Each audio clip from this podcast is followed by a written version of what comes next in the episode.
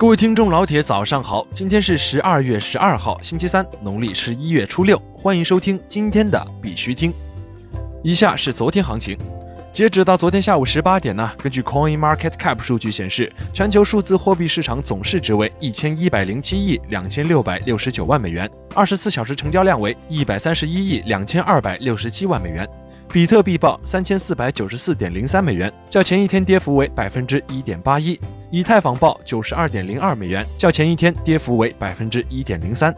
最近三天呢，整个市场的趋势都是以下跌和震荡为主，偶尔有所起势，也受熊市里恐慌消极情绪影响而夭折。随着避险资金不断离场，在没有强势特征出现之前，以看空下跌破位为主。照目前态势，比特币在三千三百五十美金附近震荡后，继续下探三千三百美金的可能性较大。本周比特币价格基本上在三千四百美金附近震荡，不会有太大的起色。即使市场出现小幅度的上涨趋势，也只是黑暗前的短暂黎明。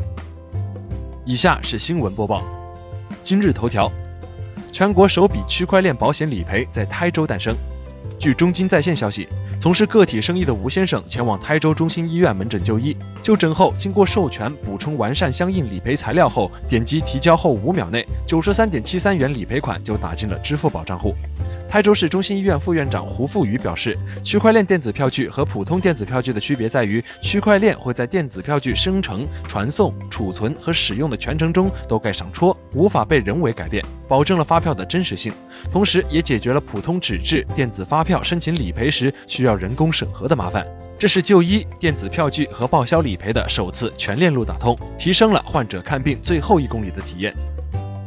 海南省工信厅联合火币主办全球区块链创新应用大赛。海南省工业和信息化厅副厅长陈万新、火币集团董事长李林十一号在二零一八年互联网加创新创业节开幕式上共同宣布，由海南省工信厅、火币集团主办、天道创福集团承办的全球区块链创新应用大赛将于二零一九年一月至五月举行。据悉，该大赛将面向中国、亚太、欧洲、北美地区的区块链创新应用展开评选。国内新闻：深圳税务局正式推出微信支付区块链电子发票功能。昨天，国家税务局总局深圳市税务局打通微信支付平台，推出微信支付区块链电子发票功能。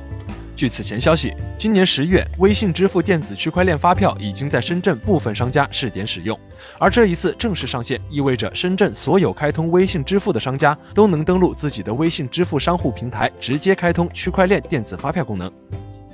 一嗨租车与微众银行将在区块链技术等方面展开合作。据第一财经消息，近日，全国连锁租车品牌一嗨租车与微众银行共同宣布，双方达成深度战略合作关系，将在汽车出行、会员服务、金融保险、区块链技术等方面展开合作，共同推动金融科技在汽车出行领域的应用与发展。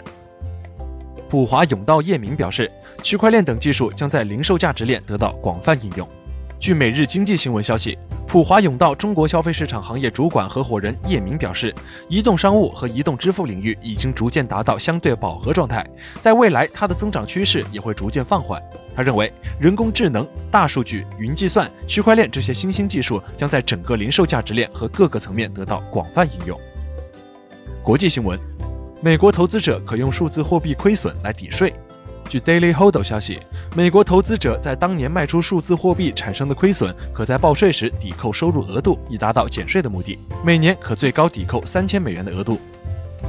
加拿大城市推出首个本地数字货币。据 CCN 消息，加拿大卡尔加里已经成为首个推出数字版本本地货币的加拿大城市。这种数字货币被称为卡尔加里数字家园，并将与联邦家园一起运作。卡尔加里数字家园的发布活动由艾伯塔省财政部长 Joe Ceci 主持。Ceci 表示，希望数字货币继续推动本地经济活动。伦敦大宗商品交易所推出与英镑挂钩的稳定币。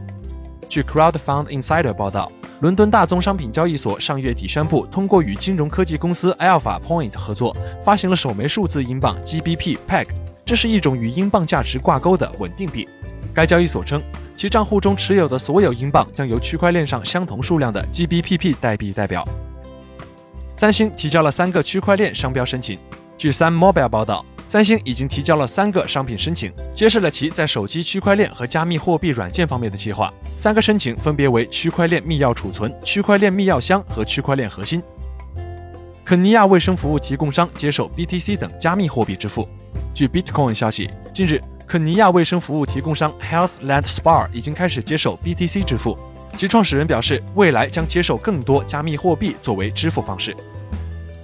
今天的必须听新闻播报就到这里，更多区块链资讯，请关注我们的微信公众号 b i x u t i n g 下划线，也就是必须听的拼音加上一个下划线。